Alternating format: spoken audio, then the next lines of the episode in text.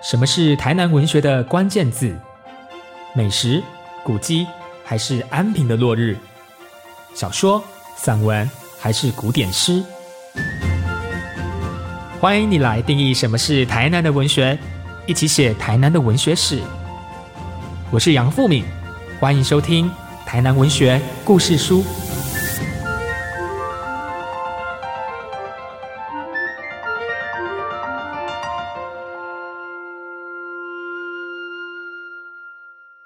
欢迎收听《台南文学故事书》，我是杨富敏。我开始懂得从大内到外面去看世界，大概是在国中的阶段。此前很长一段时间，我不能说是关在山区，而是那个自我的察觉冲动比较压抑。毕竟从大内出发并不方便，去上化火车站搭火车是一定要的。加上新南客运的班次不多，常常很容易人都到了站牌，结果折返回家。大概是在国高中的时候，因为同才会分享去玫瑰唱片买什么啊，去大众唱片买什么啊，啊，我都是在夜市买的啦。而且老板都在播佛教音乐，还烧着一炉檀香。我买唱片的时候都觉得快被净化了。记得当时我是一个人来台南的，这个偏乡的学生进城市，有些画面至今让我非常难忘。比如西门路上的银楼都是一整排的。比如东地市百货顶楼有一个小火车，我在地面抬头去看，它根本是沿着围墙在开的。以及我记得以前我来考英检，就是在成大文学院旁边的修齐大楼。近年来，我每次去评凤凰树文学奖，我都会记得我爸在外面的成功湖等我。当年的他告诉我说：“你要来念这里。”我心想：“天哪，好难哦！”但他的重点是下一句，因为离火车站很近，没几站就可以回大内了。书写台南对一个创作者来说，应该是有许多画面的。无论是现代散文或者现代诗，那是一个特写，是一个长镜头，或者它是摇摇晃晃，乃至于它是一则线动、一个截图。今天我们邀请到的是，在这次台南文学史撰写过程当中，同时书写战后现代散文与现代诗歌两条大动脉的苏明义老师，他要来替我们分享这一套台南文学史的书写心得。我们先欢迎苏老师，大家好。苏米老师现在是成大中文系的老师哦，在这一次呢，台南文学史的撰写过程当中，他处理的是现代散文和现代诗歌的两个文类哦。我们首先先邀请苏米老师来谈谈他自己和台南的关联。其实我是花莲的客家人，成长过程中跟随着父亲的工作，我曾经在新竹、桃园、台北生活，后来求学和工作也都在浊水溪以北，一直到二零零七年，我到成功大学中文系任教，我才在台南长时间的生活，但是至今也已经有十六年的时间。不过，因为我平常工作很繁忙，我的生活圈大致只有成大校园。但是我很喜欢台南的城市氛围，就像诗人白秋，他住在台南新美街的时候，他写过一首诗，就叫做《新美街》。他头两句是这样的。阳光晒着柠檬汁，在这小小的新美街，我觉得台南给人最鲜明的印象就是这样：街道小小的，阳光暖暖的。相较于北部，台南的生活步调比较缓慢，阳光洒落在宁静的街道上，有种慵懒闲适的况味，很适合生活。所以叶石涛就有这样写台南的名句，这名句几乎所有人都听过。他说：“这是个适于人们做梦。”干活、恋爱、结婚、悠然过日子的好地方，我觉得这段描述真是非常到位。没有错，我也觉得非常到位。台南确实是一个做梦、干活、恋爱、结婚、悠活的好地方哦。那接下来呢，我们想要邀请舒米老师呢来分享您在散文篇以及现代诗篇的撰稿的心路历程。我们这个台南文学史的转修计划是从二零二零年开始的。那在二零二零年的时候，我们转修计划的主持人，也就是陈昌明教授，他找我进入了这个团队。经过多次的分工讨论之后，由我负责撰写战后现代文学的散文篇和现代诗篇这两个部分。坦白说，最先我刚开始是有点想要拒绝这个工作的，主要有三个原因。第一个是我觉得我完全没没有写文学史的经验，写文学史对我来说实在是太困难了。第二个是一直以来我主要的研究论文，其实是中国大陆的现当代文学。台湾文学的涉猎，其实对我来说更像是日常生活。我平常会阅读，上课的时候也会教，但是我实在不敢说我是很全面、很专精的。尤其是我其实很少去关注台南文学这样一个比较小范围的区域文学。第三个原因呢，是我其实主要的研究文类一直是小说，有的时候涉及一些现代散文，但是现代诗对我来说其实是比较不熟悉的领域。基于这三个理由，我一直怀疑我自己不能胜任这个工作。但是另外一个方面，我又很想要接受这个挑战。主要原因也有三个。第一个是，我觉得我既然在台南教书，也生活了这么长的时间，就有这个责任和义务去好好了解曾经在台南成长、生活过的作家。我想要了解他们走过的足迹，也想要了解台南这个城市给这些作家什么样的文学养分。同时呢，我其实还很希望能够透过我们文学史的介绍，能让大众去了解这些作家作品，然后去阅读。这是我想要。接受这个挑战的第一个原因，第二个原因呢，是我自己也很愿意将我的阅读范围拓展到我原本比较不熟悉的现代诗，扩大我自己的知识领域。那第三个原因是因为我们团员的成员伙伴都很可爱，每次跟大家开会的时候讨论的气氛都非常好，大家都畅所欲言。基于这三个原因呢，我就接下了这个工作。我接下这个工作之后，撰稿过程是采用很传统的方式，就是我先大撒网的方式在搜集资料。那搜集资料的时候，我的主要目标有两种：第一个呢是出生成长在台南的本地作家；第二个是曾经在台南生活过比较长的时间的作家，或者是他的生活时间也许并不长，但是他在作品中曾经书写过台南的作家。那这两类作家是我主要的目标。接着呢，我就会。搜集这些作家的作品，然后把他们的作品呢表列下来，基本上是根据时代的先后顺序表列。我就根据这些作家的创作时间，尽我能力的去按照作家的创作的顺序去通读这些作家的作品。按照作家的创作时间来进行通读的方式呢，我觉得他可以掌握一个作家的创作轨迹和发展脉络，也可以观察这个作家作品和时代的关系。一方面在做这个通读的工作时呢，我也就开始想文学史撰写的章节架构。文学史的章节架构可以有很多种模式，例如说按照创作主题来划分，或者按照作家写作风格来划分，或者按照文学场域来划分，或者按照文学社团来划分，等等等。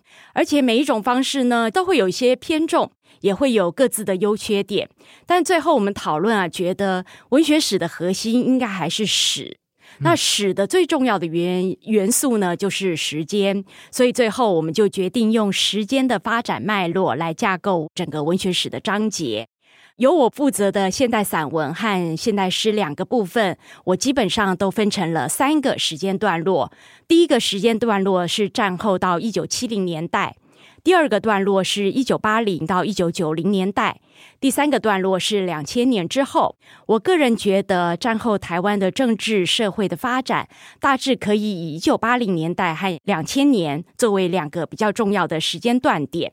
然后从战后初期呢，到整个七零年代，台湾经历了光复后政权转移的动荡，国际冷战政局结构的形成，岛内白色恐怖的政治肃清，中华民国退出联合国，还有中美断交等等一系列的外交危机，还有中东战争导致石油危机，以及随之而来的政治经济的冲击，还有党外运动势力逐渐集结壮大，台湾经济转型等等一连串。内外的历史变局。一九七九年高雄美丽岛事件爆发之后，就进入了一九八零年代。虽然一九八七年才解严，但是一九八零年代初期可以视为解严前政治气氛的变化和松动。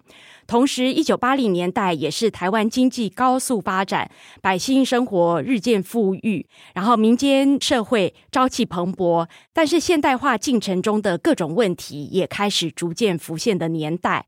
与此相对应，在文学的发展，我觉得一九八零年代的台湾文坛也开始出现了一些变化，例如战后出生的女作家大量出现，还有各种类型的小说出现，譬如说政治小说、后现代小说说等等。这样的社会氛围基本上一直延续到解严后的整个一九九零年代。因此，我觉得一九八零年代与一九九零年代是可以放在一起看的。而两千年则是另外一个时间段点，它代表的是二十世纪的结束，也是新世纪的开始。时间断点确定之后，我就将我的阅读的作家放到了我的章节架构。在放入架构的过程当中，也是有种种考虑的。很多作家的创作时间跨度很长，譬如说叶石涛，他在战后初期就是很重要的小说家跟散文家，一直写到新世纪之交。如果将它割裂分在不同时期的不同章节来叙述，就不免在叙述上会有些断裂。因此，我就将它放在战后到一九七零年代这个阶段，但是会整体看他从战后到新世纪之交的散文创作。又例如许达然，许达然在一九六零年代进入东海大学历史系读书的时候，他就开始出版散文集。但是他后来赴美留学，出现了一段创作中断期。到了一九八零年，接连出版了好几本的散文集。在这个时候，他也褪去了一九六零年代他作为文学青年时候青涩的状态。因此，我没有把它放在他登上文坛的一九六零年代，而是把它放在了一九八零年代。他的创作的成熟期来介绍，在我们这整个撰稿的过程当中，其实我们每半年就会将文稿进行一次审查。那个每一次审查，审查委员都不辞辛劳，很认真的阅读，给我们提出了很多很好的建议和补充，让我们一直完善我们考虑不周全的地方。但是呢，由于我个人时间精力有限，平常还有很多学校的工作，因此不论在搜集资料或者撰稿过程中，都存在着不少疏漏，也有很多选择和取舍上的困难。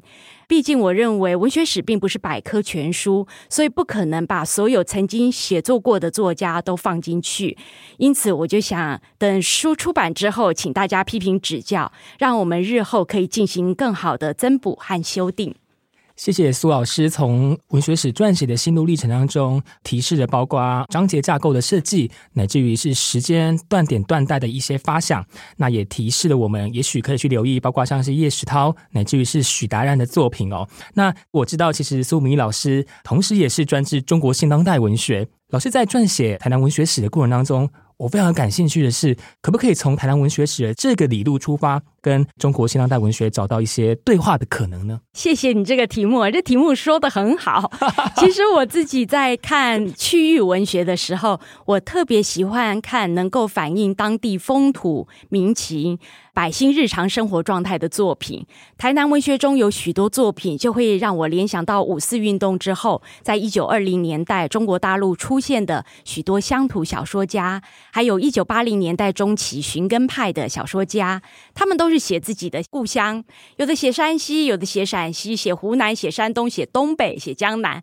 然后你在看这些作品的时候，你就会发现，真的叫做一方水土养一方人，各有各的风采，然后同时也都展现。不同地方的风土民情，当然台南作家也就是这样。然后又例如呢，在一九八零年代，台南有许多作家都会关心台湾现代化进程中对于乡土的自然环境所造成的破坏，或是现代化对人所造成的异化的问题，或者是现代城市。生活当中人际关系的改变，譬如说人与人之间的相处交流变得冷漠疏离等等问题，这些作品也与中国大陆一九九零年代商品大潮的社会环境下所形成的许多作品有很多可以相互比较的地方。还有很多台南的作家北上求学、工作，他们的作品都会呈现城乡差异的对照。这些经验在中国现当代作品中也有很多不同的表现的方式。譬如。说，有一段时间，北漂经验就是当代大陆城市书写的一个很重要的重点。从这些例子，你就可以发现，社会在现代化的过程当中，有很多经验其实都有共通之处。是的，谢谢苏老师哦。我也觉得从中国现当代文学的角度，尝试呢与台南文学史做一个对话，其实未来还有非常多的讨论的空间哦。那回到我们台南文学史的脉络里面，这些被归类为台南文学的作家们呢，有些呢是因为出生，有些是因为求学，也有可能是因为离散呐，呃，也可能是因为工作而在台南哦。那作品呢各有风采，老师是否有留意到在作品之中有哪一些题目啦、意象啦？特别的热门啊，特别想要请苏老师来推荐一下您。特别喜欢的现代诗人或者是现代诗的作品，这个问题我想不只局限在现代诗，而想要扩大到所有文类。在书写台南，以地方性区域文学的角度来看呢，我自己比较注意的是台南独有的地方特色。而在台南出生、成长或者生活过的作家，不论他是小说家、散文家或者诗人，在他们众多的创作中，或多或少都有涉及台南风土或者府城。城生活背景的作品，在涉及台南印象的书写当中，府城是台南开发最早的地方，因此府城最重要的古迹和地景，譬如说赤坎楼啊、孔庙啊、安平港啊、大天后宫、延平郡王祠等等，都是作家笔下经常出现的重要地景或意象。而这些地景以及它所包含的历史故事或者历史人物，譬如说郑成功，就会让作品拉出了比较长的。历史纵深，同时我觉得街道跟街景的描写也是台南文学当中一个很重要的书写特色。由街道街景它延伸出来，可以包括市场啊、小贩啊、骑楼啊，就是我们常说的停啊卡，然后呃街道旁的树木啊、植物啊，譬如说凤凰花啊、鸡蛋花呀这些，我觉得都是台南文学当中很重要的特色。然后根据作家的生活圈呢，他们就会聚焦在不同的。街景，譬如说前面我们提到白秋笔下的新美街，还有叶石涛笔下的府城四平镜打营街，这是他小时候成长的地方。还有瓜牛巷、葫芦巷。然后许达人散步的时候，他会走过府前路、西门路、中正路。苏伟珍笔下的小东路、胜利路、东宁路、隐居三村，还有他父亲开的租书店。然后费奇笔下的府城路以南的府城南区等等，都是一块一块的重要的地景。然后府城的各种节庆、宫庙活动，也是作品经常出现的元素和题材。另外呢，外地人一来到台南就喜欢吃的台南小吃，当然也是作家笔下难忘的故乡好味道。诗人林范，他也是历史学者林瑞明，他有一首诗呢，就叫做《府城小吃》。他在这个诗中呢，叙述他小时候早上扶着缠小脚的阿妈到水仙宫的市场买菜，然后到富盛号吃蛙桂，到金德春卷吃润饼，下午吃米糕、虾卷、腌肠瘦肉做点心。听着听着，有没有觉得 肚子饿了？有，口水都要流下来了。对，这些作品呢，都和记忆连结，包括食物的记忆、阿妈的记忆，还有故乡的记忆。而这些呈现日常生活的作品呢，都展现府城充满活力的庶民生活。从这个地方，我们就可以看到历史跟庶民的日常生活的记录，是书写府城很重要的题材。此外呢，盐分地带一直是台南文学发展的重要场域之一，盐分地带的相关意象也是很鲜明的地方特色。围绕着早年盐分地带乌角病的这样的很特殊的生活经验，从一九五零年代吴兴荣在编纂《台南县志》时，吴兴荣就有对北门乌角病救星王金和医生有过探访记录。然后后来呢，又有黄崇雄写《乌角病房》，杨清处写《乌角病庄》这些小说，同时有大量盐分地带出身的作家书写盐分地带独特的景致，例如出生。台南家里的林佛儿就有一本诗集，叫做《盐分地带诗抄》，从盐分地带最重要的物质意象，也就是盐开始写起，然后它会拓展到七股细湖、红树林、木麻黄、仙人掌。马鞍藤，还有黑面琵鹭，这些都是在七谷经常可以看到的一些景物。然后还有渔人他在养殖鹅啊的时候的科架，海边戏照的美景等等。再往外延伸，他就会写到大海跟岛屿的意象。在大海的对照之下，台湾的形象就从番薯变成了金鱼，一条悠游在太平洋上的金鱼。然后台南很多地方都有昆生这种名称。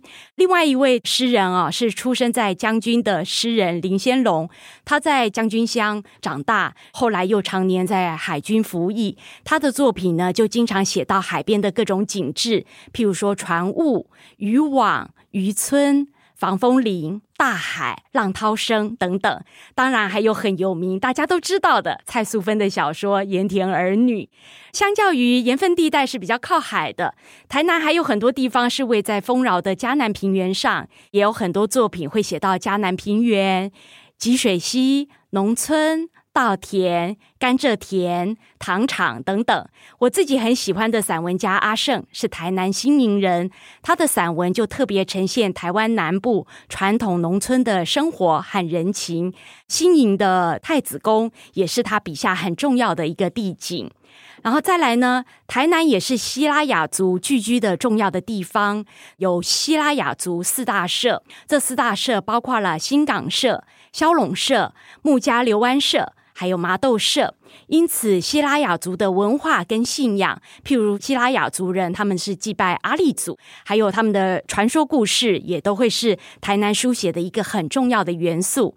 吴兴荣在一九五零年代编纂台南县志的时候，就曾经追索希拉雅族的迁移路线。诗人杨子乔出生在希拉雅族四大社的骁龙社北头洋部落，因此他在一九七零年代末期到一九八零年代写出了一系列也围绕着希拉雅族的诗歌。叶石涛则有小说《希拉雅族的末裔》。从上面叙述的几个面向啊，你看啊，包括了府城，写的是城市；盐分地带写的是靠海的地方；江南平原写的是。平原，然后希拉雅族写的是原住民，就可以看到台南文学非常丰富多彩的面貌。然后，另外你要我介绍一本诗人或诗集，其实台南出生的诗人很多，有意思的诗集真的也非常多，写的好的也很多。但是如果要我推荐的话，我想要推荐一本大家可能相对来说比较不会注意到的诗人诗集，就是许达然的《违章建筑》。嗯，许达人在我撰写台南。文学史之前，我印象中的许达然是一个历史学家，是很好的文学评论家，散文也写得很有韵味。但是啊，我孤陋寡闻，我不知道他写过诗。后来因为写文学史，我发现他也写诗，他的诗不多。一九八六年出版了《违章建筑》这一本，后来当然还有一些人做过一些他的选集，但是我一读之下啊，非常惊艳。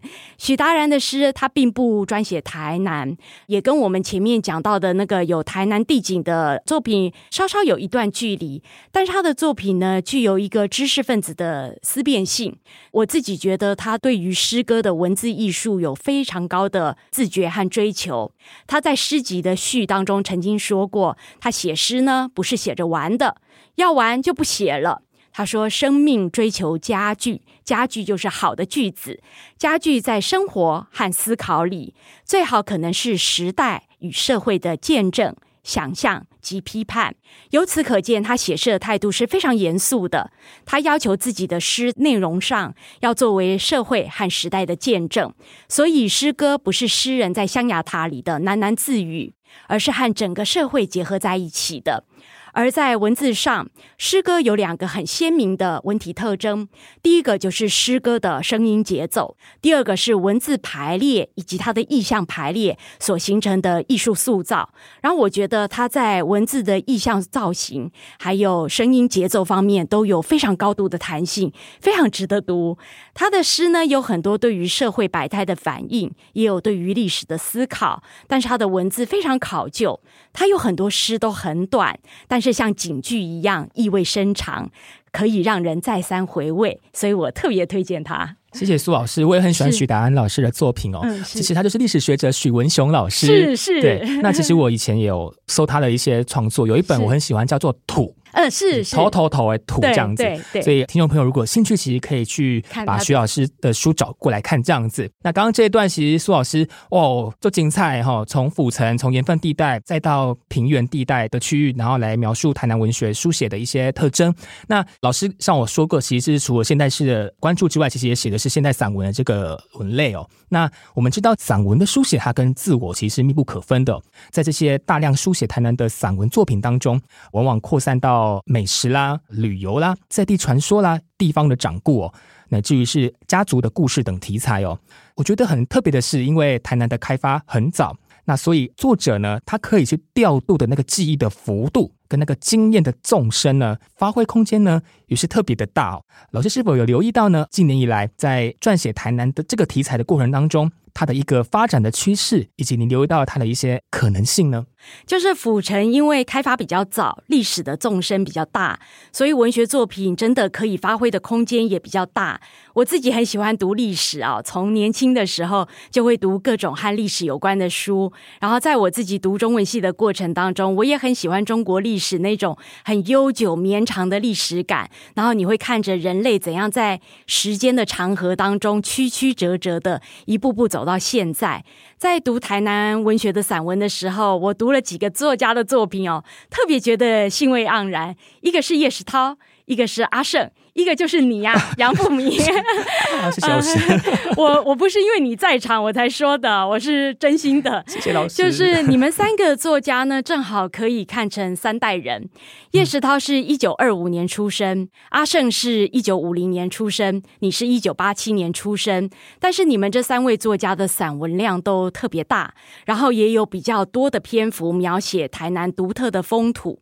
把你们三个作家放在一起，接连的看下来，特别。能够让我感觉到时代的脉络和老百姓的生活状态。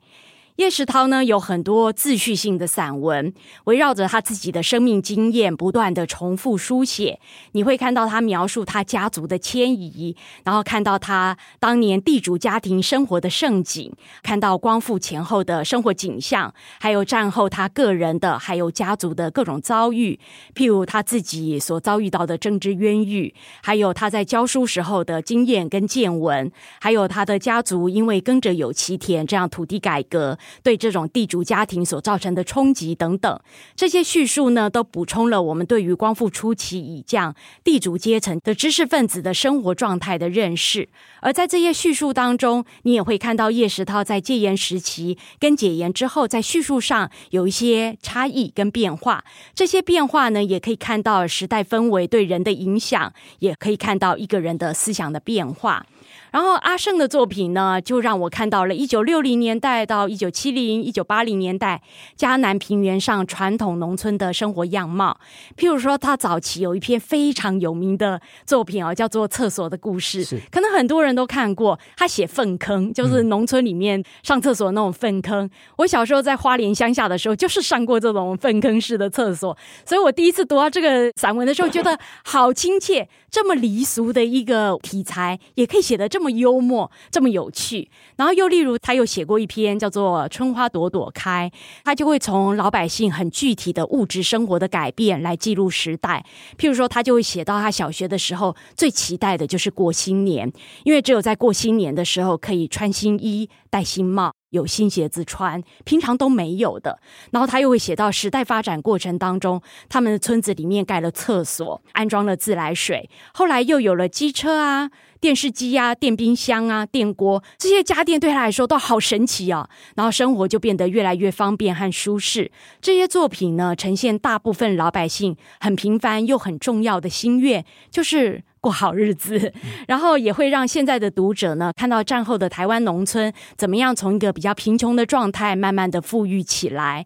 这些作品其实写的就是我父母那一代的生活样态，读者又能够在阿胜的叙述当中看到农村人的秉性，他们呢都很知足、很惜福、很淳朴又很善良，其实是非常可爱的乡亲。然后此外呢，阿胜也有很多写人的文章，我都觉得很感动。每一个小人物都是平凡老百姓，但是都有他独特的生命的故事。阿胜的大量的散文都围绕着迦南平原的故乡，很贴近老百姓的生活，从生活的细节去呈现时代的差异跟城乡的差异。他的文字哦很古意，就是有种古典的意味，然后有的时候又流露的对于时光流逝的小小感慨，我自己就很喜欢。那杨富敏的作品呢，我来赞美你一下，就是我从你写那个解严后台湾英娜心灵小史的系列出来的时候，我就很。很喜欢，我觉得你特别厉害的地方就是用时间跟空间这两个元素来记录乡土，同时也记录自己的童年记忆和家族记忆。然后又很好的去扣合时代的氛围，譬如说你会用记录三合院啊、丁阿卡，然后乡镇小诊所啊、公庙啊、文具店啊、红茶店啊、理发厅啊，这些都是非常有特殊氛围的空间。然后你又会用流行音乐啊、电视节目啊、同盟好物啊等等来锚定年代，然后这个年代就是一九九零年代到两千年之后的时代记忆。这个空间跟时间相辅相成，就很能够把记忆的光晕整个烘托起来。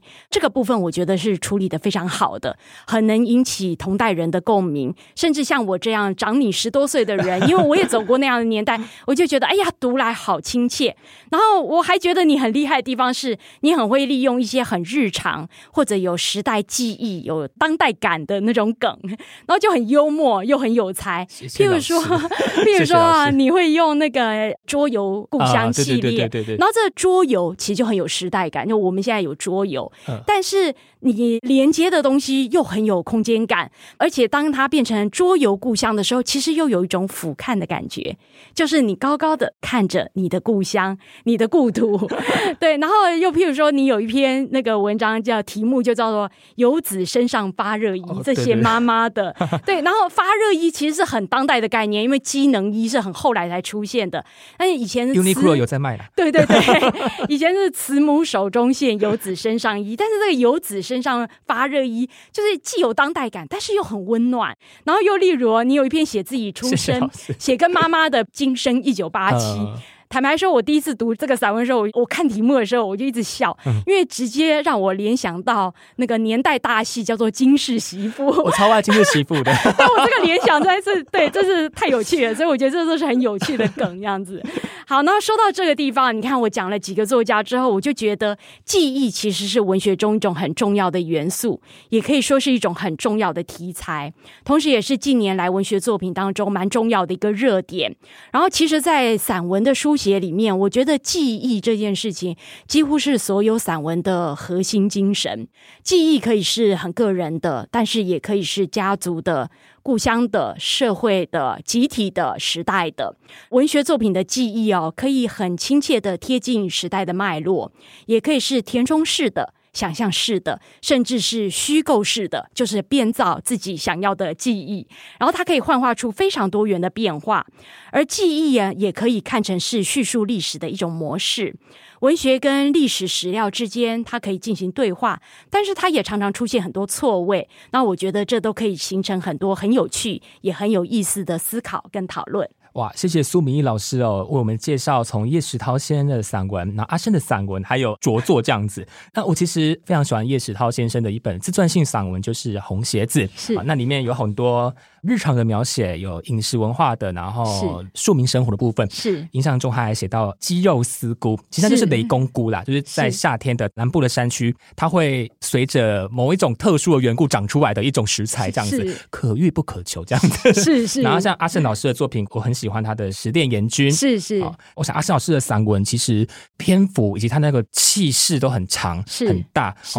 他就会跟小品啊、小日子又形成一种张力的一个现象，这样子。是的，那接下来呢，要跟老师继续来探讨的是这几年呢，台南城市呢变化很剧烈哦。那举凡在人文历史啊，在地美食、旅游观光方方面面呢，都有各种故事正在诉说。YouTube 超爱来台南的这样子哈。那那台南呢，是一个充满故事的城市，仿佛有一股台南学正在形成哦。那我们知道老师其实是一个现代文学的教学者，一直以来在成大中文系任教。那我们知道近年哦，成大有一门课程。我觉得很有趣，叫做“踏朔台南”。是是，那那是一张极其丰饶，而且好像不断可以增写的一个台南故事地图哦。呃，我看到这门课程的时候，我自己都很想修呢。可否请老师来介绍这一门很特别的同时课？其实不只只是你哦，我自己都很想修踏溯台南的课程。我自己不是踏溯台南的课程的执行者，我就就我所知，简单的介绍一下踏溯台南呢。这是一门通识课，是成功大学前任的文学院院长，就是陈玉女院长，她任内很重要的一个课程规划跟课程设计。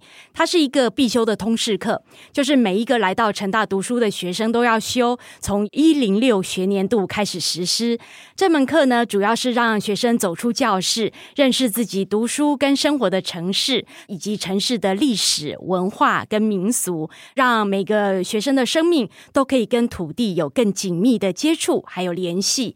然后同时，我觉得这门课也是一个很好的跨领域学习，因为你在走访的过程当中，学生就会认识台南的地貌、地景、物产、历史，同时呢，也可以打开一个宽阔的时间跟空间的视野。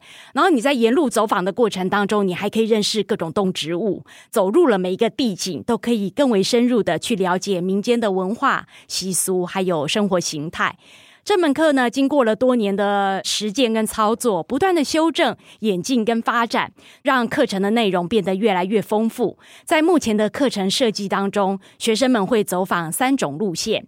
第一种路线呢，叫做成大人之道，顾名思义，它就是学校。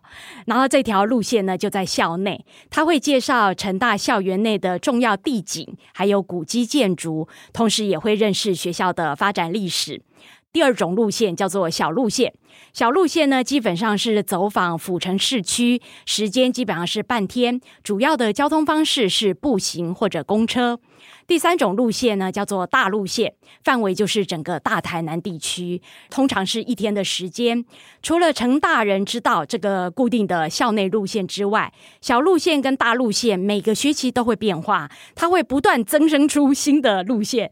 譬如说，每一个学期呢，都会规划两条小路线，两条大路线，然后让同学二选一，小路线选一条，大路线选一条来走。啊，譬如说上个学期小路线就包括了府城老。行业还有府城都市现代化过程当中的日常生活这两种路线，而大路线呢，一条叫做大木匠山城，大家知道这是台南新化，也就是作家杨奎的家乡。还有另外一条呢，就是博物馆路线。然后同时呢，那个成大也跟新竹的清华大学合作了一个旅宿双城的课程。这个旅宿双城就是走台南。走新竹这样子，旅宿双城。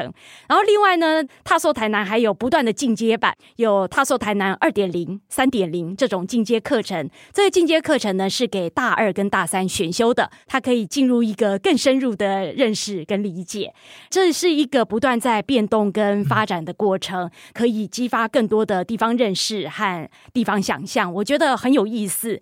其实我自己觉得，这门课也可以跟文学还有作家进行连结，譬如说叶石涛路线，嗯，吴兴荣路线。杨富明路线、盐分地带作家路线等等，我觉得可以让学生们先读一些小说、散文跟诗篇，然后实地的去踏查和感受，在走访的过程呢，跟文学阅读经验相互印证跟对话。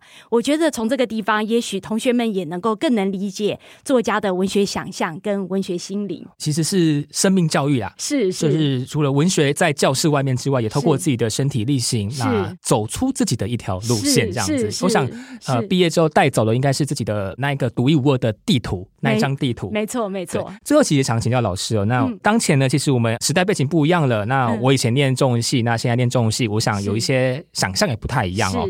那对于人文学科的发展跟期待，应该也都有一些改变。老师，你对于有志于哈？没选读文学的高中生，好，会有什么样的一个建议呢？是 我自己其实平常不太常给人建议，哎，对对对，不给人建议的原因是因为我觉得每个人发展自己都会有不同的模式，找到自己适合的方法就很好了。所以这个问题我可能答的不太好，但是我试试看。就是对我来说呢，我觉得人就是要不断学习，扩大自己的知识领域，然后不要自我设限。对于有志于读文学的高中生，我觉得有几个面向的知识可以努力的拓展。第一个大的面向呢，就是扩大个人的阅读范围，去读各种各样的文学作品或者文学经典。台湾文学之外呢，可以读读中国大陆的现当代作品，可以读读法国文学、俄国文学、英国文学、德国文学、日本文学等等。而且年代也不用仅限在当代，可以好好的读读中国古典文学，读读各国两三百年以前就累积下来到现在已经成为文学经典的那种很重要的作品。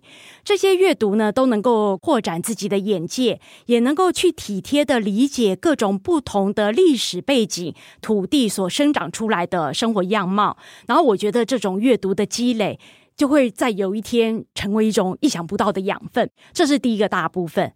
然后，第二个大的部分呢，我觉得大家也可以根据自己的兴趣去接触各种不同的艺术形式，譬如说电影啊、电视剧啊、舞台剧啊、音乐啊、绘画啊等等。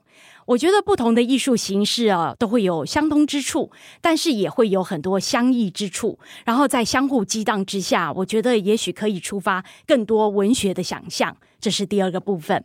第三个部分呢，就是在文学之外，大家也可以依照自己的兴趣去涉猎其他领域的知识，譬如说历史学啊、社会学啊、心理学啊、民俗学啊、人类学啊，甚至于政治经济等等各种人文学科的知识。这某方面来说，就是跨领域学习。对我来说，知识其实是可以不断绵延、拓展，并且交织在一起的。说到底，人文学科的不同类别，都是展现人类精神、生命还有生活状态的某一个侧面，就是一个侧面。然后这些知识呢，可能累积到某一个程度的时候，会忽然融会贯通在一起。那当然，这这些学习呢，都是一个很漫长的过程。我觉得对我来说，这些学习一辈子也学不完。但是我自己很享受这样。学习的过程对我来说呢，最后会达到什么样的成果，其实我不太在意，我也觉得不太重要。但是我自己就是喜欢这样学习的过程。哇，谢谢苏老师。我也常一天到晚被问说，你为什么要念文学、念中文系？然后我完全答不出来。但我很确定的是，我一点都不后悔。是是，太好了。对，那哇，我们今天其实谢谢苏明义老师，真的是方方面面，而且有知识量啊密度都超级高的。那在节目的最后呢，我们回到台南。文学史的一个出版哦，那其实文学史的写作呢，除了回应了九零年代区域文学史的这个建构之外，现在呢，它也提供了我们一个更不同的目光，带领此时此刻的我们去重新理解台湾文学的发展哦。那文学史毕竟是一种文学的历史哦，所以其实我每次在看文学史的著作的时候，都会有一种读到回忆录的感觉。是，每个人都在其中找到他熟悉的。也找到他不熟悉的，接着呢，在你自己的心中重新去提出一个关于什么是台湾文学或是台南文学的一个图像哦。是的，是的。那我自己对于台南文学的理解哦，其实跟文学奖很有关系哈。是。那不管是早年的府城文学奖、南营文学奖，乃至于是现在的台南文学奖，是。其实从文学奖的角度，也可以是观察台南文学变化的一个很重要的场域。没有错，没错。那文化局的出版品呢，也替台南文学的建构呢。带来了丰硕的成果，所以不管是文献的整理啦、文献的出版啦，乃至于是对于在地作家作品的介绍，我们可以看见从作品里面的台南风貌的变化，自然也可以看到文学这个概念的变化。其实这几年呢，我到台南不同的国高中。乃至于是小学演讲哦，我很喜欢去看他们的布告栏，是有时候他们也会送我他们的校刊或者是他们学校的周边哦。我觉得里面就有台南，也会有文学，因为里面都是文字密密麻构成的这样子，哦，完全不用我要错过意思，很认真在读他们这样子。那我想这里面未来也会有一个台南的作家吧。好，今天很谢谢苏老师，也请大家不要错过台南文学史的出版。那台南文学故事书呢？我们下次见，谢谢大家，谢谢付敏，谢谢大家。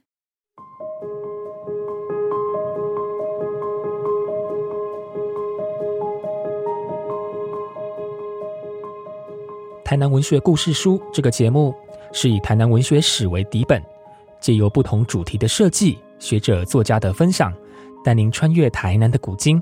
探索古都的声势，一起听见文学的那时此刻。台南文学史共计分成五大册，内容包含了古典文学、现代文学、台语文学、儿童文学、神话传说、民间文学等等主题，从明清一路到了当代，时间跨度四百年。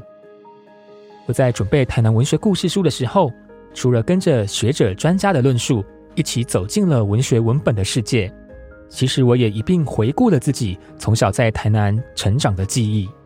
我的文学养成与台南密不可分，住在旧制的台南县的大内乡，那是一个靠近山区的聚落，一个务农为主而相对朴实的世界。我来自一个大家族，走到哪里，处处都是亲戚。处处都是故事，对的故事。台南对我来说，正是一座充满故事的城市。可以说，我们住在故事之中，大家都是吃故事长大的小孩子。不知道在你的心中还有哪些台南的故事呢？我相信一定有文学史错过的，一定也有你一直放在心里面还没有写出来的。换言之，每个人都有一本专属于你自己的台南文学故事书。记录着台南的点点滴滴，那样的一本书，可能写着童年乡下的老泪拜拜，只是不知道是哪一尊神明的生日；可能写着求学生涯的某一段爱恋，不知道当学生的时候大家都喜欢去哪里约会；可能写着生老病死、婚丧喜庆，写着每一次的离开与每一次的回来，写着嫁出去的那一天、回娘家的那一天、当兵的那一天。退伍的那一天，写着爸爸妈妈在补习班一楼等我下课的故事，写着和阿公阿妈去后桃逼或者去蓝昆星的故事，写着国中露营去走马濑农场或者九层岭的回忆，可能写着搭校车、搭公车或者搭火车的通勤的记忆。哦，台南的境内总共有哪些火车站呢？我想那应该是后壁、新营、柳营。林凤营、龙田、拔林、上化、南科、新市、永康、大桥、台南、保安、中州，转搭高铁的话，那就加上长隆大学与沙仑喽。台南是一座古老的城市，我们曾经读过古典诗人的八景诗作，不知道在你的心中，台南的八景又会是哪八个画面？你的选择应该会与众不同吧？对我来说。那是安平的运河，麻豆的武王庙，七股的盐田，成大的榕树，上花的牛须，关田的菱角，山上的自来水道，以及故乡大内的曾文溪。你一定有着别人意想不到的私人景点，真正藏在你心中的台南风景，一个心灵的截图，一个记忆的热点。相信那就是你的台南故事的起点。台南，它很年轻。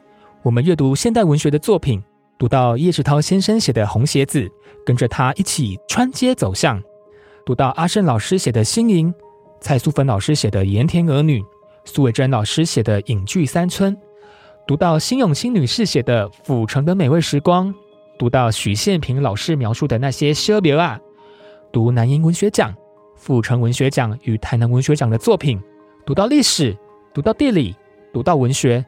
读到台南的阳光与影子，读到雷公姑与破布子，读到锣鼓声与海岸线。文学是一个现在进行式，所以今天给哪里很足席，此时此地，台南哪里有一篇小说正在写，哪里有一篇散文正在构思，哪里又有一颗文学的种子正在萌芽，这些那些都可能是未来台南文学的一部分。有一个作家。正在诞生，而这也涉及到我们对文学的定义是什么？文学的定义，当今此刻，或许不再只是局限散文、小说与诗歌。新的时代会有新的表现方式，就会有新的语言被开发与被实验。台南文学史是一个祝福，是一个通过文学认识自我、台南世界的一份礼物。欢迎有空来台南给给爱，文学是台南最好的伴手礼。诚挚邀请大家一起来说台南的故事也一起来读台南的文学史。